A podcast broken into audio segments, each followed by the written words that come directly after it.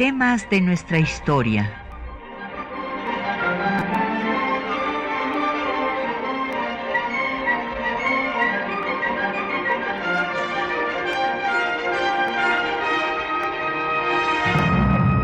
Un espacio que difunde el conocimiento del pasado para comprender nuestro presente. Programa a cargo de la maestra Patricia Galeana. Muy buenos días. El próximo 12 de diciembre eh, se cumplirán 200 años del establecimiento de las relaciones entre México y Estados Unidos. Es razón por la cual hoy vamos a dedicar el programa a ver cómo se establecieron estas relaciones y los puntos más importantes que ha habido tanto de conflictos como de intentos de acercamiento entre los dos países. Eh, bueno, pues vamos a empezar con nuestro tema, la relación entre México y Estados Unidos. Pues primero tenemos que partir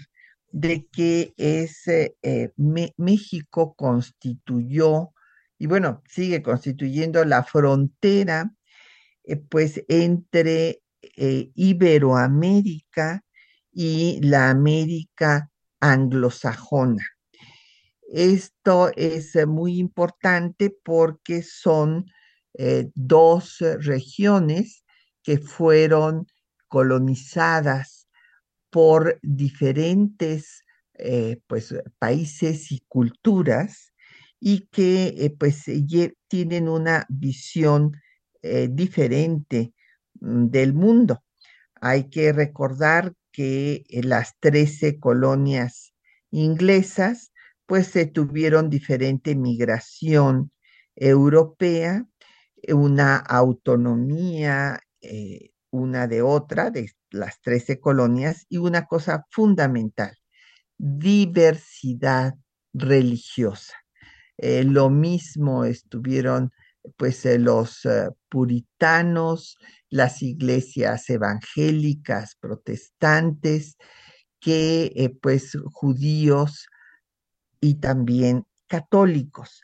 Esto llevó a, a esta aceptación de las diferencias de creencias y por lo tanto de pensamiento que contrasta con la cultura iberoamericana en donde se impuso una sola religión sin tolerancia de ninguna otra. Ello ha influido en nuestra cultura política y pues lo podemos ver hasta el tiempo presente como hay un discurso excluyente hacia eh, la persona que tiene una posición política distinta y esto pues tiene hondas raíces en la cultura religiosa que predominó en México, mientras que en Estados Unidos se desarrolló el pragmatismo inglés en el que se tomó la idea eh, pues eh, luterana de que eh, los hombres elegidos de Dios eran pues los que obtenían mayor bienestar económico y esto de que por sus frutos os conoceréis llevó a que se diera, como muy bien ha explicado el doctor José Luis Orozco, gran estudioso del pensamiento estadounidense, que eh, en sus obras, el pragmatismo de unir eh, pues los negocios y la política lo que él llamó una teología política que no se dio en la cultura iberoamericana, en donde se eh, ve pues con malos ojos a quienes eh, tienen muchos recursos y pues se estableció esta idea de que eh, pues este es un valle de lágrimas y que las personas pues vienen aquí a sufrir y serán felices eh, cuando se vayan al cielo y vivan en otro mundo. Entonces son dos concepciones eh, del mundo distintas y pues esto va a llevar también a muchos encuentros y más desencuentros. También hay que tomar en cuenta que en Estados Unidos se desarrolla un principio de superioridad respecto al resto del mundo. Hay que recordar que desde Thomas Jefferson, eh, que fue el tercer presidente de Estados Unidos, él señaló que eh, ese país, esa nación que surge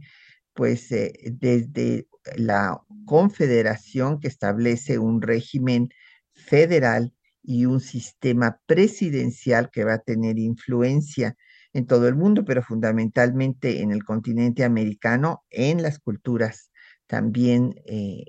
hispanoamericanas, en los países hispanoamericanos, pues Thomas Jefferson va a hablar de que su sistema democrático es un ejemplo para el mundo y que desde Estados Unidos se debe poblar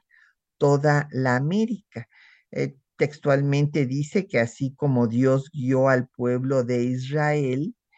pues eh, eh, también guiará al pueblo de Estados Unidos hacia el éxito y por otra parte critica a los pueblos hispanoamericanos, iberoamericanos, señalando que no hay ningún pueblo que haya sido manejado por el clero que tenga un gobierno civil libre. Este es otro punto de, diferencia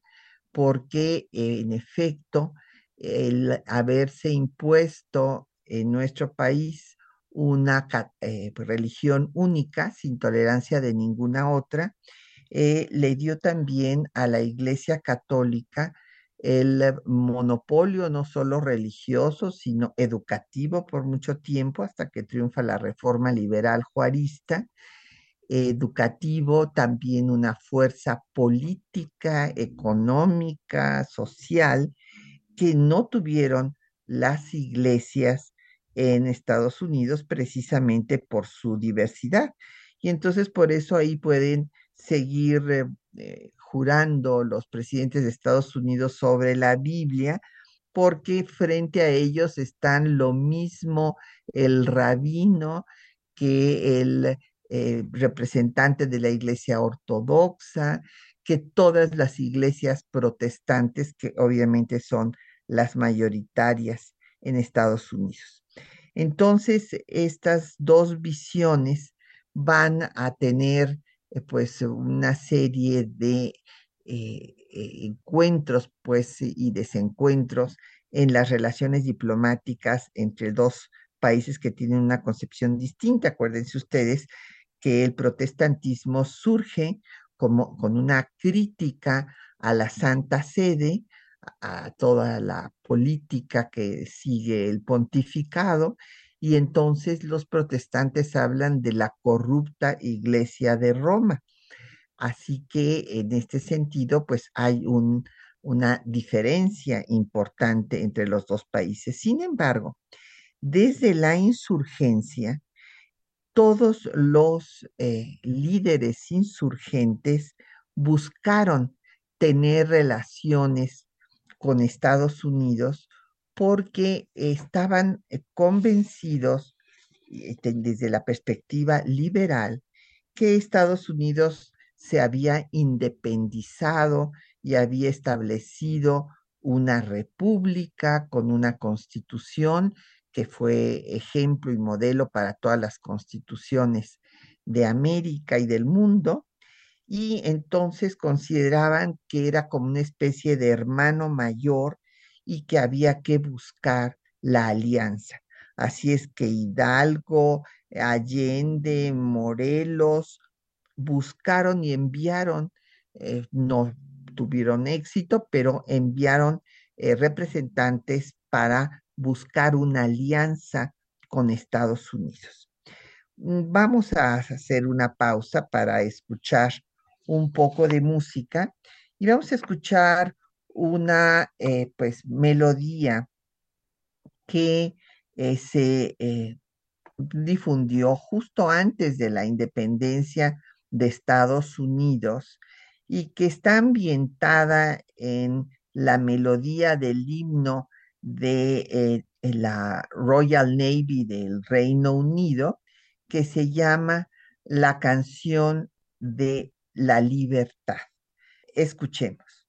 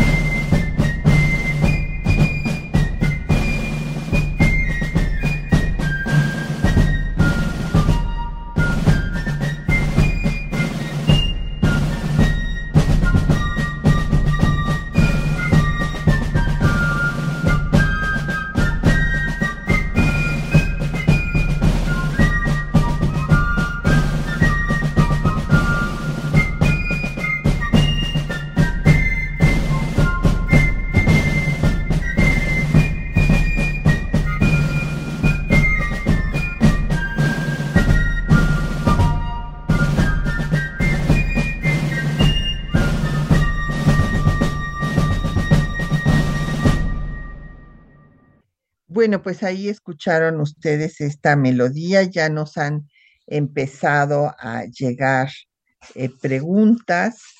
y eh, nos da mucho gusto siempre escuchar a don Jorge Morán. Él es ingeniero y le gusta mucho la historia y pues me hace una pregunta eh, sobre el momento más difícil de eh, pues eh, la historia reciente eh, de las relaciones entre los dos países. Es, no se puede decir que cuál es, no puedo yo ubicar a, un momento en particular de los últimos 50 años, porque él quiere lo más difícil del, ya del tiempo presente. Y hay que recordar que a partir de la firma del Tratado de Libre Comercio entre los dos países, bueno, América del Norte, incluido eh, Canadá, pues eh, esto va a cambiar totalmente el escenario de las relaciones. De hecho, el acercamiento eh, primero que se dio eh, digamos, más sólido entre México y Estados Unidos fue cuando nuestro país eh, va a entrar en la Segunda Guerra Mundial, rompiendo relaciones con el eje y eh, uniendo sus esfuerzos con los aliados, pues mandando al Escuadrón 201 y el programa Bracero que fue fundamental para Estados Unidos porque pues estos braceros mexicanos eh, pudieron apoyar a Estados Unidos para que tuviera la alimentación suficiente para su población y para eh, pues eh, sostener al ejército que estaba en, en, las batallas, en la lucha en contra de Japón y de los nazis alemanes y los fascistas italianos. Y de ahí empieza a haber una relación más cercana y pues es definitiva esta unión, esta, eh, digamos, sociedad comercial que se hace con el Tratado eh, de Libre Comercio. Y bueno, pues de los momentos más difíciles, eh, pues son por causas que ya sabemos, por ejemplo, con este gobierno del, del señor Trump, que eh, presionó para eh, este, la eh, situación de cómo se iba a hacer el, el TEMEC, en fin, y hemos tenido problemas de gran tensión, pues con situaciones como la detención del general Cienfuegos y pues el, la tardanza en el reconocimiento del triunfo del señor Biden, por ejemplo, por parte del gobierno mexicano, pero pues esto, don Jorge, sería objeto pues de otro programa porque es un tema muy complejo, muy complejo, pero bueno, espero haberle dado algunas luces con estos ejemplos. Eh, por otra parte, don Mario Cortés eh, me pregunta sobre Santana, eh, preguntando si Santana realmente había sido el responsable de la pérdida de más de la mitad del territorio nacional. Y bueno, pues no, no podemos decir que fue Santana, eh, aun cuando hubo personas que pensaron que Santana eh, pues se había dejado, como quien dice, vencer por el ejército estadounidense y se había retrocedido después de la batalla de la Angostura y cuando debería de haber perseguido al ejército hasta que saliera del país, pero independientemente y sin hacer una defensa de Santana, porque Santana es un personaje producto de una época de México en la cual ningún proyecto de nación había eh, logrado la estabilidad política y ante eso pues se entronizó el caudillo militar que fue Santana, a quien no le gustaba gobernar sino andar en campaña y eh, pues recibir eh, el aplauso de la tropa. Y entonces cuando vemos los informes militares de cuál era la situación del país en el momento de la invasión y guerra de conquista territorial que México eh, infringió a Estados, eh, perdón, a nuestro, perdona, estoy diciendo todo al revés, que Estados Unidos infligió a México, pues no teníamos los elementos eh, para pues que hubiera habido esa defensa que en la prensa de la época y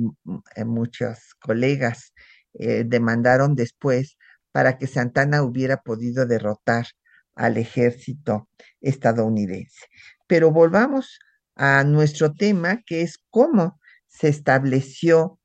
eh, el reconocimiento de Estados Unidos de la independencia de México y empezaron estas relaciones el 12 de diciembre de 1822.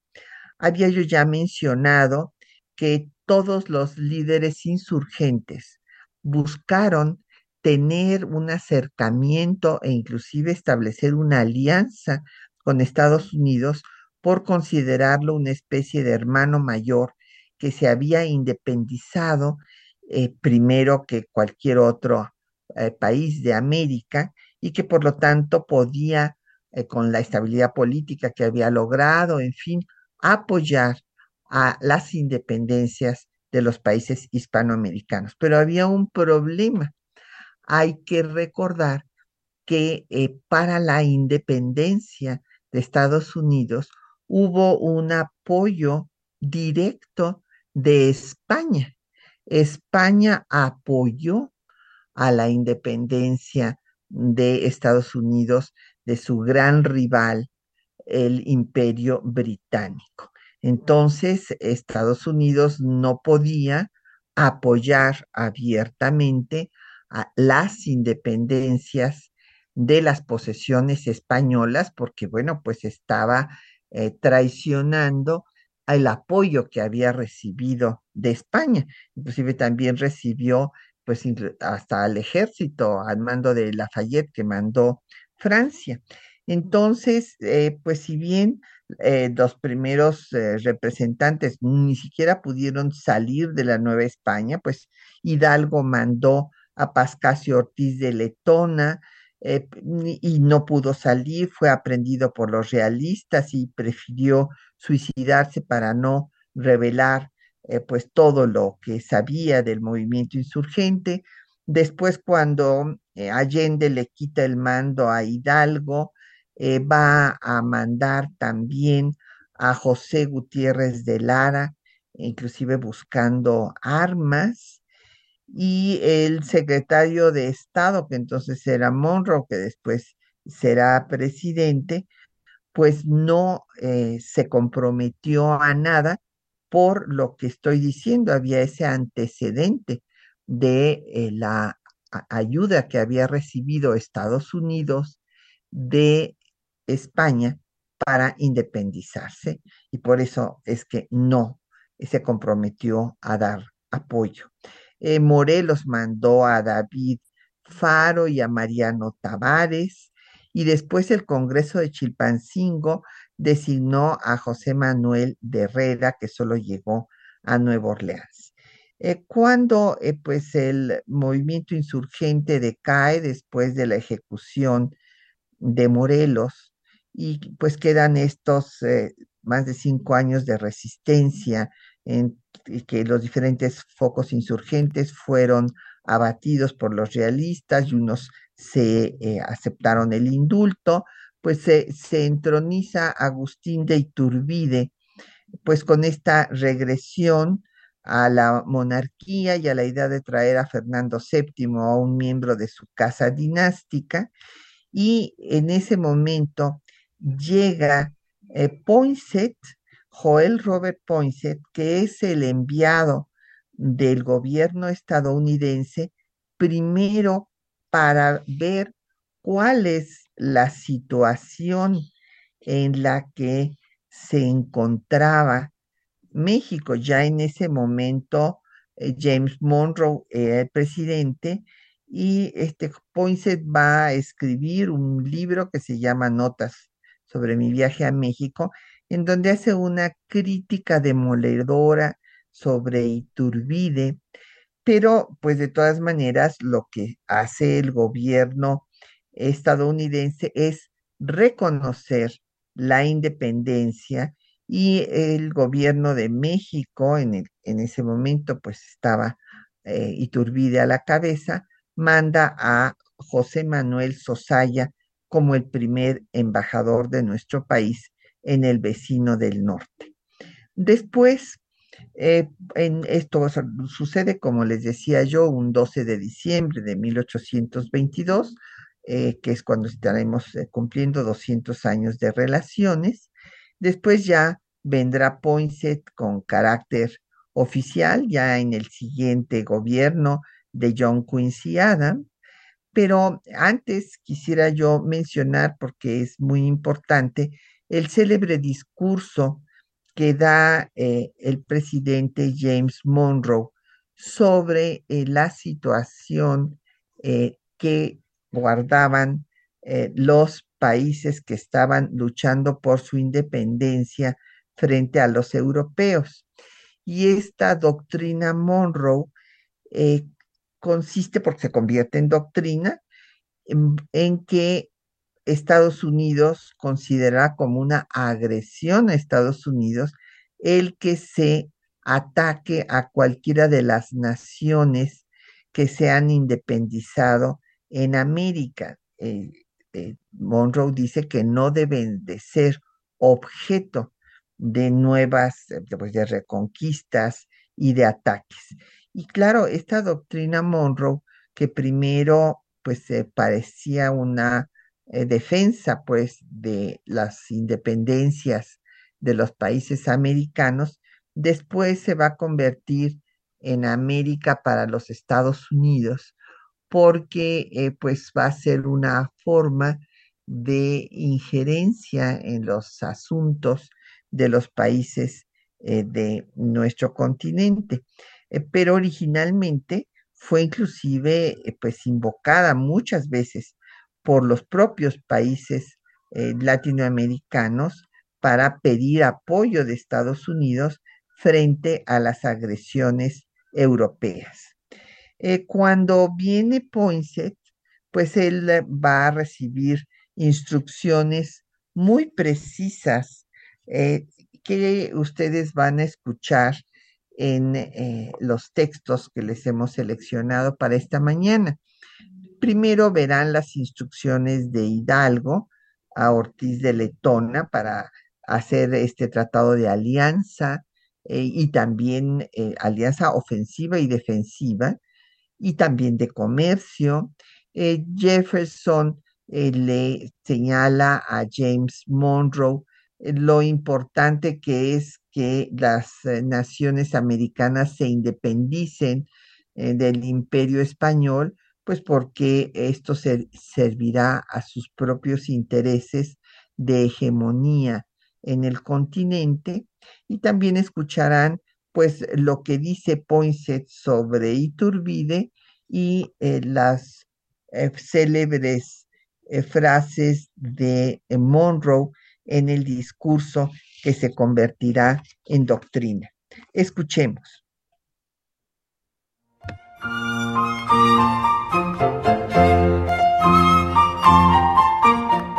Los liberales mexicanos consideraron a Estados Unidos su aliado natural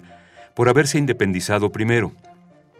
Al establecer el primer gobierno independentista de México en Guadalajara, a menos de tres meses de haber iniciado el movimiento insurgente, Miguel Hidalgo y Costilla nombró a Pascasio Ortiz de Letona ministro plenipotenciario en diciembre de 1810 para buscar la firma de un tratado de alianza ofensiva y defensiva y de comercio con Estados Unidos. En sus instrucciones, Hidalgo señaló, Podáis tratar, ajustar y arreglar una alianza ofensiva y defensiva, tratados de comercio útil y lucroso para ambas naciones, accediendo y firmando cualesquiera artículos, pactos o convenciones conducentes a dicho fin. Sin embargo, Ortiz de Letona nunca pudo presentar siquiera su propuesta, pues fue hecho prisionero antes de salir de la Nueva España. Tras la aprehensión y muerte de Hidalgo, el movimiento independentista fue continuado por José María Morelos y Pavón, quien también envió a David Faro y Mariano Tavares para buscar una alianza con Estados Unidos. En 1814, Morelos convocó al primer Congreso Constituyente de México en Chilpancingo.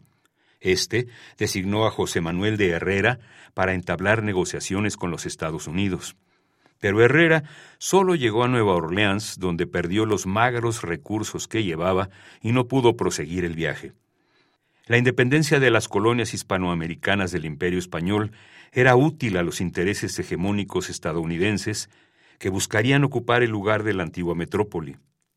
El expresidente Thomas Jefferson así lo comentó al entonces secretario de Estado, James Monroe, en febrero de 1816. Yo les procuraría a los sudamericanos toda ayuda y toda protección oficial. Pero ligarse a ello en su guerra, todavía no debemos hacerlo. Estos países en guerra tienen un gran peso, y en paz están enteramente perdidos para nosotros. En consecuencia, el interés debe desear su independencia. La independencia de México se consumó por una negociación de paz y no por el programa insurgente de Hidalgo y Morelos.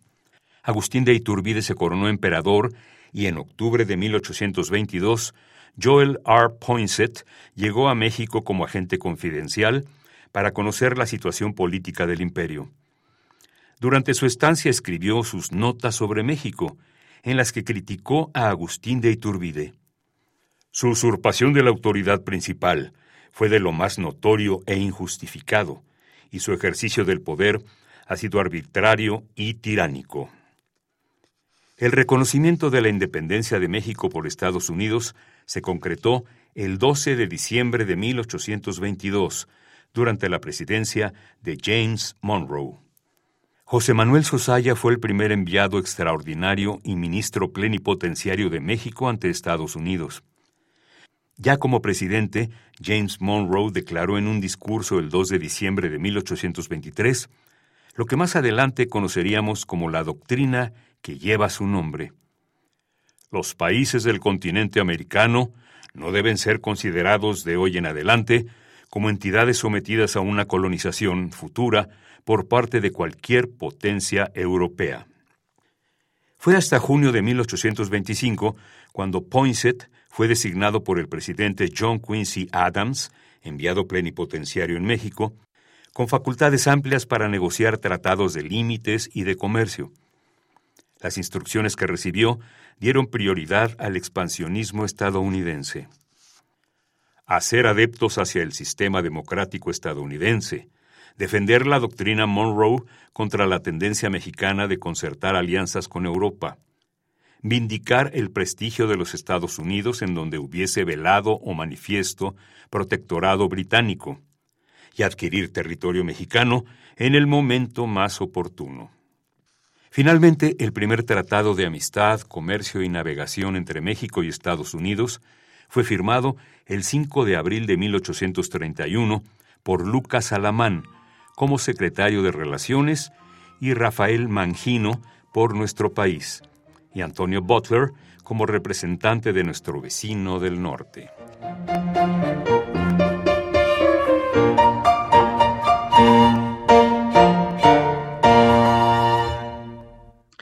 Bueno, pues ahí tienen ustedes los eh, textos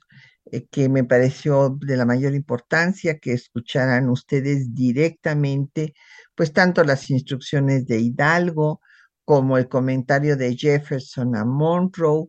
la eh, pues visión crítica de Poinsett sobre Iturbide y la doctrina Monroe. Y nos han llegado muchas preguntas y comentarios de nuestro auditorio, don Efren Martínez nos pregunta que cómo se fijaron eh, las, eh, la frontera entre Estados Unidos y las posesiones españolas. Es eh, una pregunta muy interesante, don Efren. Hubo un tratado en 1819 que fue el tratado Adams-Onís, eh, pues una de sus, eh, de sus versiones originales, porque la versión original que queda en, eh, que quedó en la Nueva España está en el Archivo General de la Nación, he tenido oportunidad de tenerlo en mis manos, y pues ahí se fijó la frontera entre las posesiones españolas y los Estados Unidos. México perdió las Floridas y eh, se hace esta frontera, ahí queda muy clara la frontera de Texas en el río de las nueces y no en el río Bravo, como eh, pues eh, se dijo después por Polk para justificar la guerra de conquista territorial.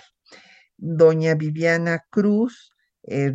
fue alumna del doctor José Luis Orozco, y le parece muy importante que lo recordemos. Claro que sí, Viviana, y pues hablar eh, de cómo estudió, bueno, pues él hizo una biografía de Benjamin Franklin, hasta este, pues los eh, libros que escribió sobre eh, la fuerza del mercado este, estadounidense, este pragmatismo político, la unión de la cultura religiosa y los negocios, entonces sí es uno de los eh, pues, autores mexicanos que ha profundizado en el pensamiento estadounidense. Don Arturo Serna eh, nos habla de la importancia de la diplomacia eh, y que quiénes fueron los diplomáticos que yo considero más importantes de los dos países, pero yo me referiría, porque estamos hablando del establecimiento de relaciones y demás, me refería al siglo XIX. Y desde luego coincido con usted, eh, don Arturo, o sea, la diplomacia es nada menos que la diferencia entre la guerra y la paz. O sea, cuando se rompen las eh, negociaciones pacíficas, el diálogo diplomático, pues viene la guerra. Y para que acabe la guerra, pues tiene que otra vez haber una negociación diplomática. Y en el caso del siglo XIX, tuvimos eh, magníficos embajadores eh, diplomáticos mexicanos, pero pues eh, yo creo que quien tuvo muchos años esta responsabilidad y enfrentó pues una situación límite, una situación muy difícil de México, cuando México pues fue intervenida por los ejércitos más poderosos de la época, que eran los ejércitos franceses eh, durante el imperio de Napoleón III, que quería establecer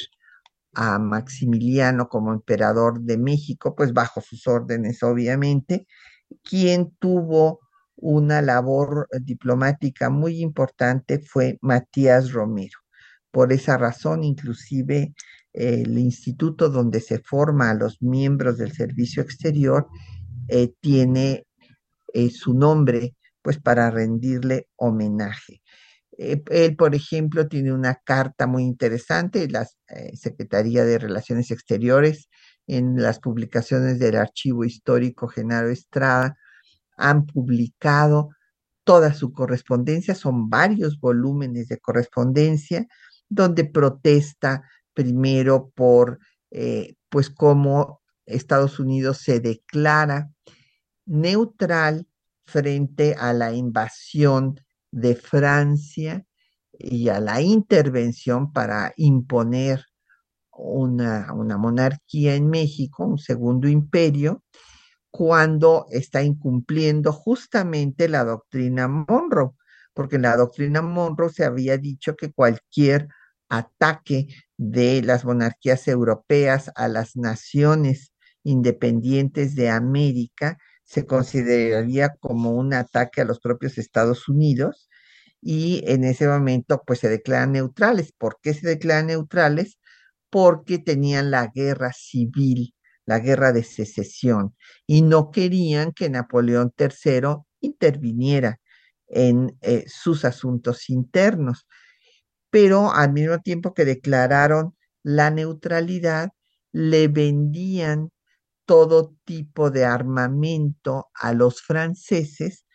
para tenerlos contentos y no le vendían armas a los mexicanos. Entonces, eh, Matías Romero, que había tenido muchas esperanzas cuando había llegado eh, pues Lincoln con el nuevo partido republicano al poder, acaba diciendo eh, que pues todos los partidos y en general, pues, y esto es para todos los gobiernos, que los gobiernos, en este, en este caso se está refiriendo al de Estados Unidos, no tienen amigos, sino solo intereses. Porque primero, pues eh, fue eh, James Polk, era demócrata, y fue el que invadió y le arrebató a México más de la mitad de su territorio, y eh, pues después acabó diciendo que pues fueran republicanos o demócratas, lo que tenían eran intereses y no amistades. Y respecto a Estados Unidos, pues se cabe destacar la importancia de Nicolás Trist, que fue el negociador del Tratado de Paz entre, nuestros dos, entre los dos países que sigue vigente y que es conocido como el Tratado Guadalupe Hidalgo, eh, cuando termina la guerra de conquista eh, territorial en 1848 y el representante es Trist. Y Trist eh, pues estaba consciente del abuso que estaba teniendo su país para desposeer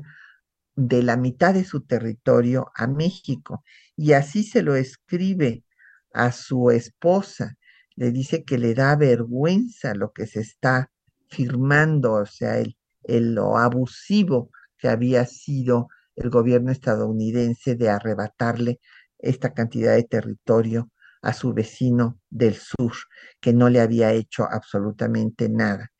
Y eh, pues gracias a esta disposición, por ejemplo, Baja California eh, queda unida la península al territorio mexicano, o sea, él hizo un tratado que fuera eh, por una parte tenía la obligación de cumplir las instrucciones de Polk, y por otra parte tenía la convicción moral de que se estaba abusando de un vecino eh, que tenía problemas por su inestabilidad política y entonces pues fue un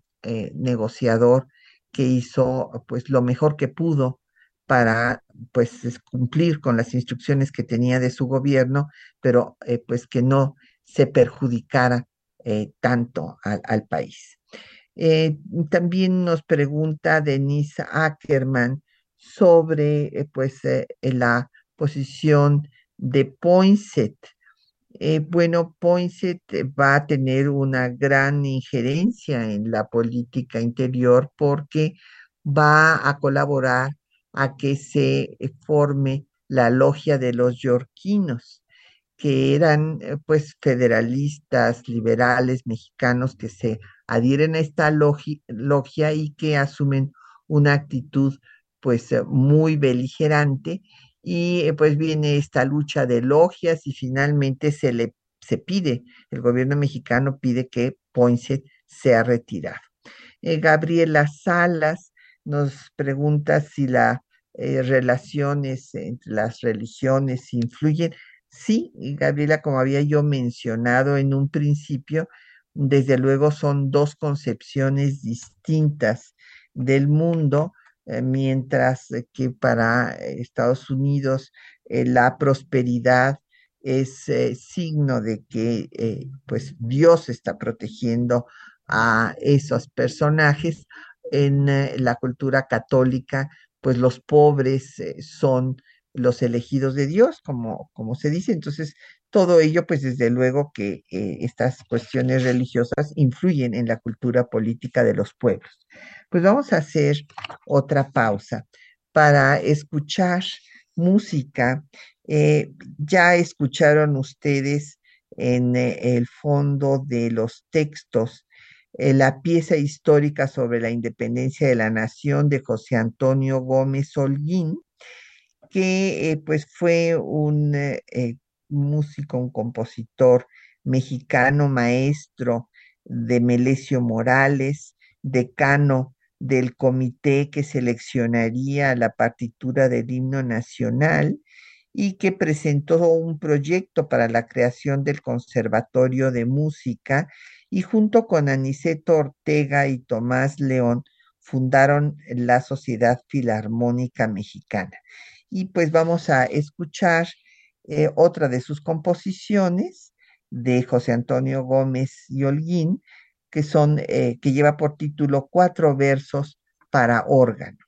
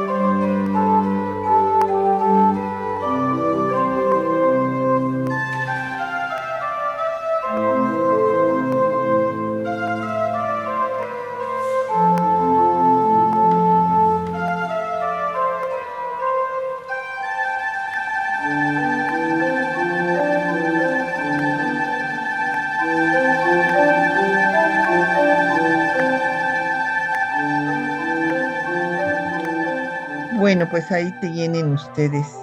este eh, compositor de eh, pues el inicio de la vida independiente de nuestro país. Nos han seguido llegando preguntas y comentarios.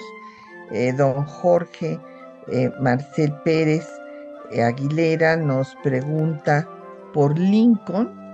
Bueno, evidentemente es un gran personaje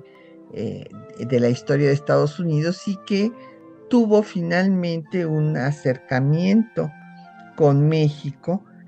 eh, porque eh, pues hay que eh, recordar que una vez que termina la guerra de secesión en Estados Unidos, pues entonces ya ponen en práctica la doctrina Monroe, pues señalando que se está agrediendo a un país independiente. Y esto eh, tuvo importancia, pero cabe destacar que el mérito de pues la derrota del imperio francés que tenía una concepción de hacer un imperio mundial, porque fue cuando se fortaleció Francia en Argelia, llegó hasta Indochina, pero consideraba que su página más gloriosa iba a ser establecer un segundo imperio en México para ponerle un dique precisamente a Estados Unidos y que no se pudiera apropiar de todo el continente americano y que perdiera Francia su hegemonía, pues no lo, no lo pudo hacer porque se tuvo que ir después de cinco años eh, de eh, pues eh, arrasar con poblaciones enteras, con un ejército victorioso que oh, fue derrotado, como recordemos, el 5 de mayo en Puebla, pues finalmente se van en 67 sin haber logrado su objetivo y este descalabro en México va a ser el inicio del declive eh, de Napoleón III. En doña Emma Domínguez eh, nos eh, pregunta por qué Matías Romero colaboró después con Porfirio Díaz, además de haber colaborado con Juárez. Bueno, hubo otros personajes que también lo hicieron y que después fueron, pues algunos renunciando cuando vieron eh, eh, pues el autoritarismo que va a establecer Porfirio Díaz. También eh, doña Lucía Farfán nos manda saludos y nos da mucho gusto que nos escuche. Y bueno, pues ya casi vamos a, pues se va a acabar el tiempo del programa, pero quisiera yo destacar que después del establecimiento de relaciones, pues con este reconocimiento de la independencia de México, un 12 de diciembre de 1822 y de la declaración de James Monroe sobre pues la defensa de los países eh, que se estaban independizando, de que no fueran objeto de agresiones por las monarquías europeas, pues Poinsett ya fue, como dije, el primer embajador, ya oyeron ustedes sus instrucciones que consistía en hacer adeptos para Estados Unidos, en que se eh, cumpliera y se respetara la doctrina Monroe, que no hubiera una alianza con las monarquías europeas y comprar territorio mexicano. O sea, en esta visión pragmática, los estadounidenses no entendían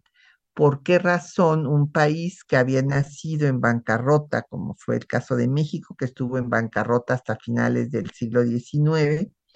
no vería territorios que estaban tan poco poblados eh, y que pues realmente no les eran útiles porque ni siquiera tenían la forma de controlar, de gobernar por las distancias y por, claro, la inestabilidad política y todos los otros problemas que ya eh, pues estaba enfrentando el país en este proceso de construcción de su Estado nacional. Eh, pero eh, pues la concepción de los gobiernos mexicanos, que también viene de esta concepción pues patrimonialista heredada de España, no estaban dispuestos a vender territorio todos los representantes de Estados Unidos quisieron comprar territorio desde Poinsett.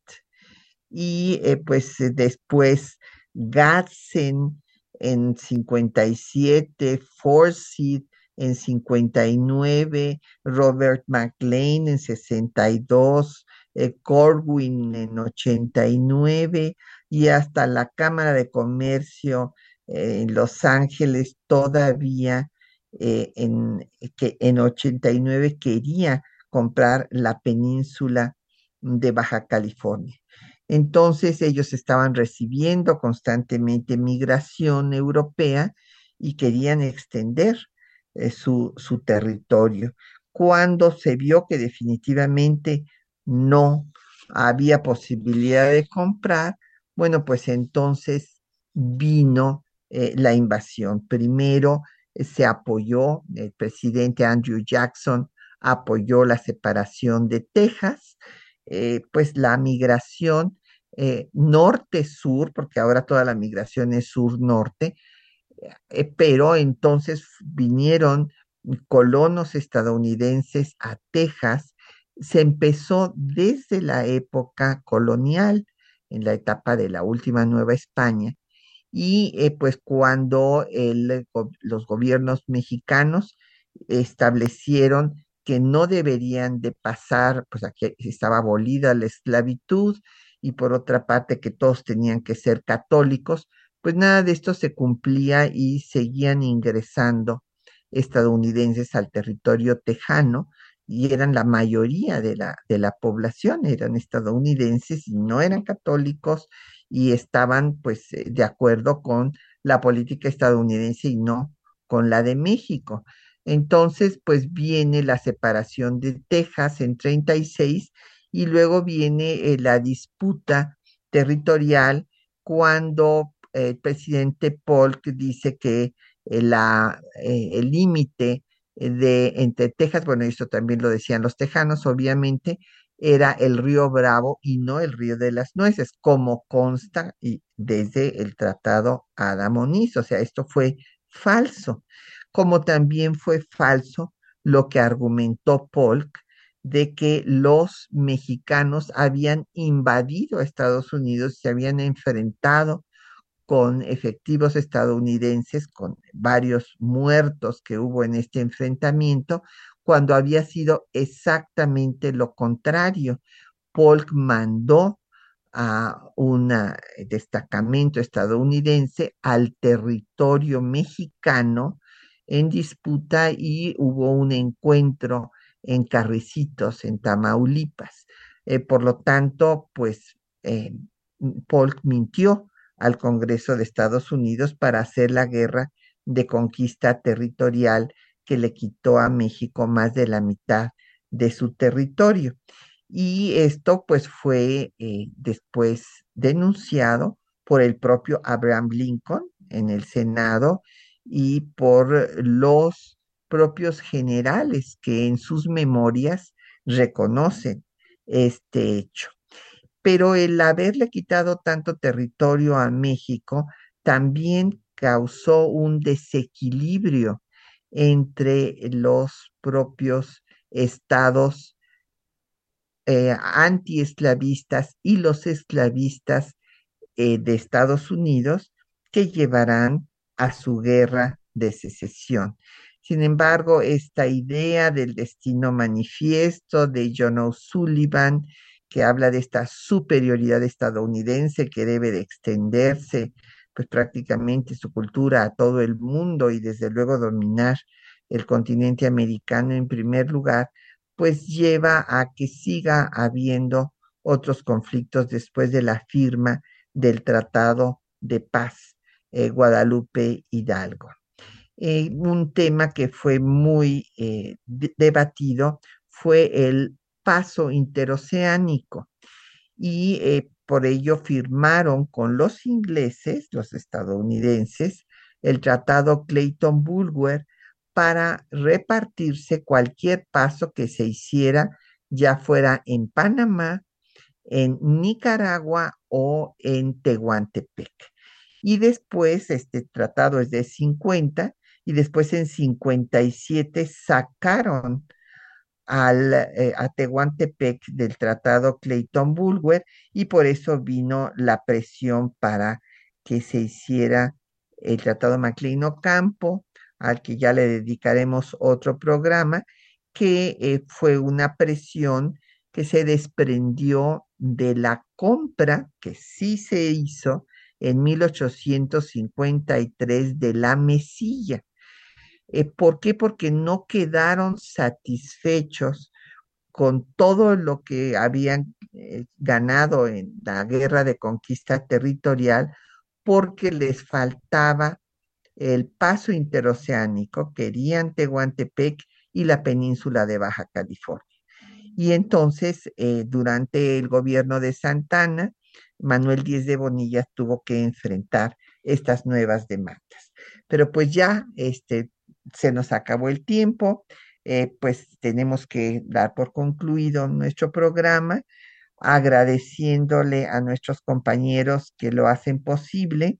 eh, María Sandoval y Juan Stack, en la lectura de los textos y este va a estar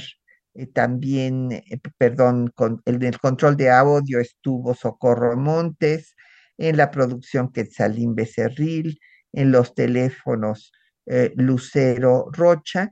Patricia Galeana se despide hasta dentro de ocho días.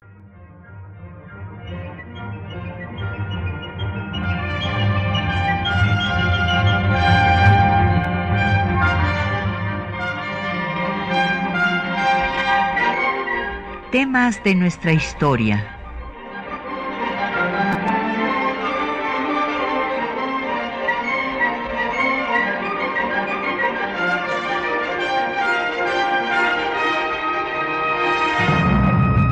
Espacio que difunde el conocimiento del pasado para comprender nuestro presente.